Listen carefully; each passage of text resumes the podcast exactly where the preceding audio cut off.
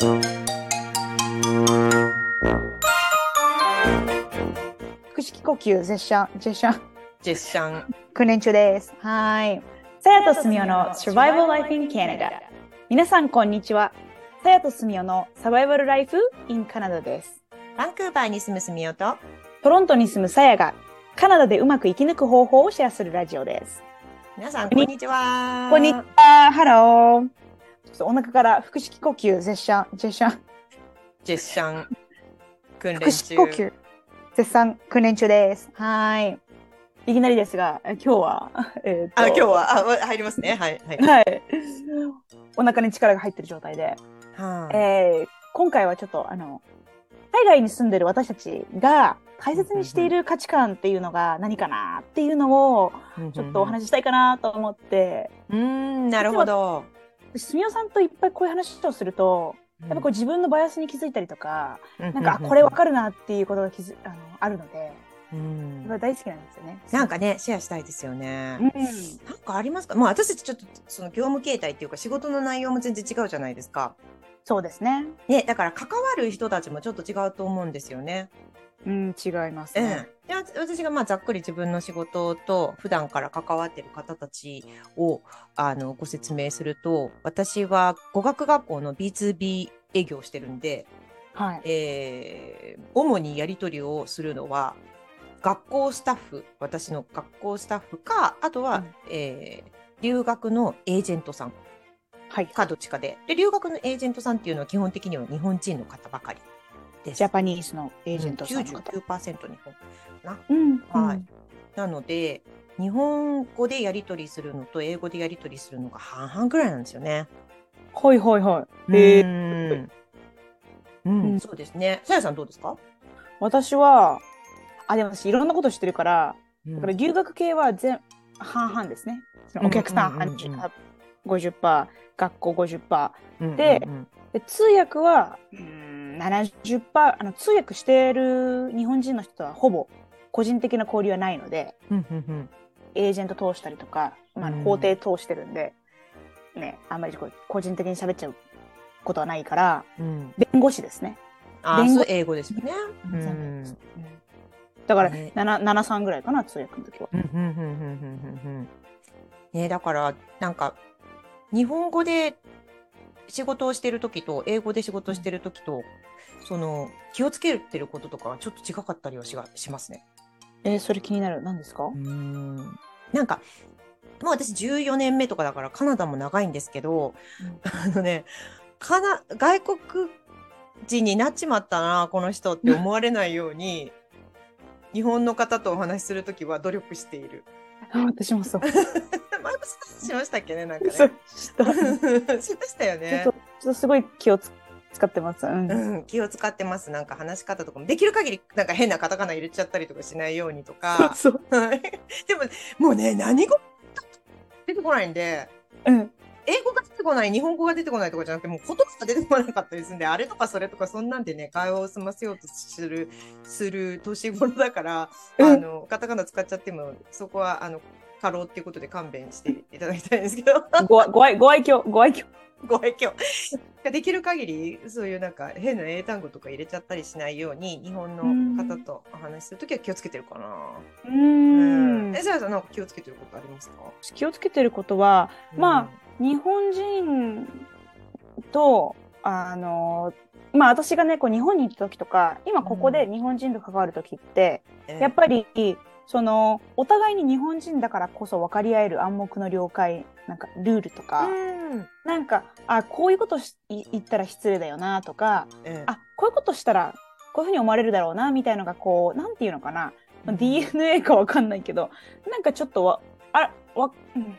普通の感覚でわ、わかるじゃないですか、こう。うん。日本人として失礼に思われるなとか、うんうんうんうんうん。やっちゃいけないだろうなっていうのが、私の中であるんですけど、えこっちっていろんなバックグラウンドの人がいるじゃないですかえ。うん、そうですね。ね。だから、いろんな宗教の人がいたりとかね、いろんなとこ人がいたりとかして、だから共通の理解とか、その暗黙の了解っていう、その共通の認識っていうのがすごい少ないのかなって結構気づくことがあって、でも、その、だからさ、あ、だからさ、とか言ってだから、その、誰かをこ個人を個として見ないとすくごく大変なんですよね。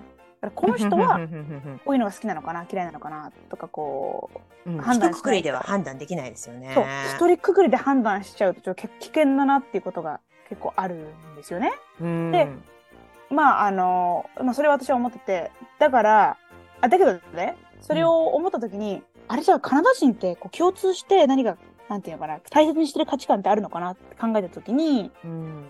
ナイスであることその優しくあることとかその、うんなんか人に人を傷つけないことみたいな。そう人と、うんうんうんうん今日滑舌が悪いですけどちょっとごめんなさい。腹式呼吸なのにね。あそうだ福祉報告忘れてるからだ。うん。でそう人にどれだけナイスであるかっていうことをやっぱ小学生とか幼稚園の頃から教えられてるなっていうのが結構あ気づいてそれを、うん。だからそれが共通の意識意識であるのかなって。でもだからもしうんナイスじゃないとあんた何やってんねんみたいなうん感じになるんじゃないかなとは思うんですけどうんちょっとなるほど。あ結論から言うとカナダ人はナイスであることを自分たちでこう自分たちに課してるような気がします。うんそうですね。あの、カナダ、タイ、他の国、その日本以外って考えると そうかもしれないですけど、日本日本でね、優しくしようっていう、うん丁寧な対応しようっていうのはあると思うから、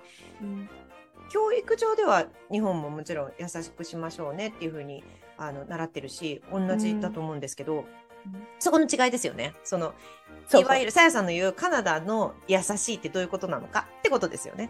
はいはいはい。そう、なんかねカナダの優しいはうん。うん。失礼じゃないとかじゃなくて、うんこういい人間であることって感じなのかな？なんかな？うん。その人のこ人格がちゃんと表に出るようにってことですか？ううーんとりあえず攻撃的なことを使わない言葉を使わないとかうん。その相手の気持ちを考えろっていうのもあると思うしうん。なんかこことを荒立てないみたいな、うんなんかそういう感じがするんだけどそれは私だけでしょうか？まあ、うん、これ言っちゃっていいかわかんないですけど、タイ、あの、ちょっとし、えっ、と、カナダの下の方にある国？はいはいちょっと、ちょっと南側にある国と比べたら、あの、カナダ人はインダイレクトですよね。その、はっきりと、あの、こう、ものを言わないことによって、優しさを出すところはあると思います。そうそうですね。うん。うん。わかります。下のお隣の国の方がダイレクトですよ。あ結構ダイレクトね。ね、私はこう思います。私は、私は、みたいなところはやっぱり下の国の方が強いから、だからちょっとカナダの人たちは萎縮しているところはまああるかもしれないですね。ですね。そうですうね。んだから日本人のその優しくとか失礼のないようにっていうのは、うんこう相手に迷惑をかけない。自分が相手にこうなんていうかな無礼じゃないようにとかいう感じだと思うんですけど、カナダの優しさっていうのは、うんその自分が優しくあることが相手にプラスになるっていう考えがあるのかな。ああ。それなんかそれちょっと負担っぽくないですか？なんかストレスですね、それね。うん、なんかちょっとトゥーマッチ。うんうん、そうかもしれないですね。これでもなんか全然なんかカナダのいいこと言ってない気がして。あでもなんかみんななんかこううーん優しいですけどね。うん、どうなんでしょう。日本から来るその留学生とかがどう思うかっていうのはまたちょっと違うなって私は思っていて、そのカナダで仕事されたい方とか、まあ、移民されたい方とかいろいろいらっしゃると思うんですけど、来た時にそのカルチャーショックは絶対あると思うんですよね。うん、そうですね。で、なんか私が、まあ、個人的に思うのは、あのー多分、日本と比べると解決型思考だなってすごく思うので、例えば、なんかこういう、うーうーなんかいい例ないかな。なんかちょっと思い浮かばないんですけど、あ、わかった。じゃあ、例えば、学校に遅刻しそうとかだったりするじゃないですか。あ、じゃあわかった。面接に遅刻しそうとか、おおやば。うんやばいやつですよね。うんもう面接に遅刻しそうでその理由が自分の責任じゃなくて電車が遅れちゃってるからとか、電車が止まっちゃってるからとかだったりするじゃないですか、うんそしたらもし日本のあの方がね、うん。えーその面接先に連絡を入れるんだったらめちゃくちゃ謝りますよねきっと謝りますね。謝りますよね。すいませんっつって何時何分にね面接のものですけどっつってちょっと電車が止まってしまっていて時間通りに行けなさそうですみたいな。うん、でもこれがあのまあどこなんだろう。まあ少なくともカナダではそうだと思うんですけど他の国もそういうところあると思うんですけどね、だったら電車が止まったってその人のせいじゃないじゃないですか、不覚じゃないですか。うん、だから多分ね謝んないというかまあ謝るけど、自分が悪かったようには書かないと思うんです。そうですね。その遅れてしまうことにごめんなさい。だけど私がこう、なんつうのかな。そうそうそうなんですよ。自分のあの、うん、ミスについて謝るんじゃなくて、その遅れてしまったという事実について謝る。うんうん。うん。そういう違いがあるから、ね、逆に遅れられてしまった側にの立場になった時に、うん、日本の感覚からするとあの例えば友達がね友達と待ち合わせをしていてその友達が全然現れないと。うんうん、でやっと連絡ついたと思ったら「あ電車遅れてたから」だけ言われたと。あそしたら日本の留学生ってすっごいショックなんですよ、ね。えー、そうでしょうね。えー、ってだったらもっと早めに連絡できなかったのかなとか、うん、そっくれないようにもっと早めに出られなかったのかなとか。うん、うん、そうあるある絶対ある。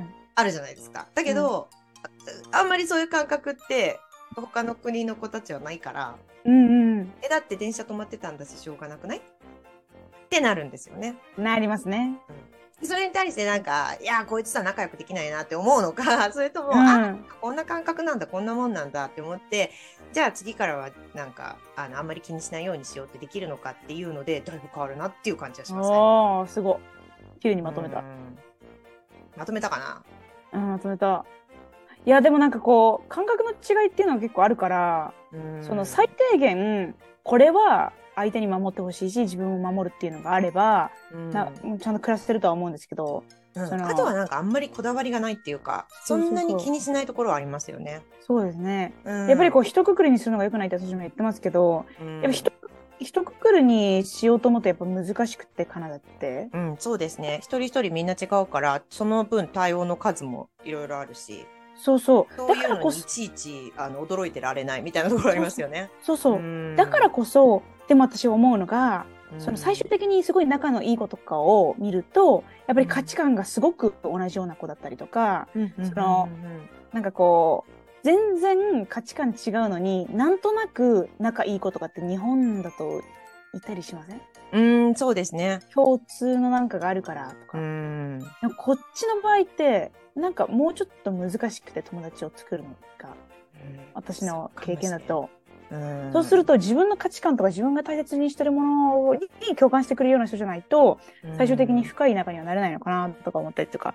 で、そうすると結局は自分の文化を理解してくれてる人とか、その日本人の中ですごく気の合う子とかがいたりとか。そうですね。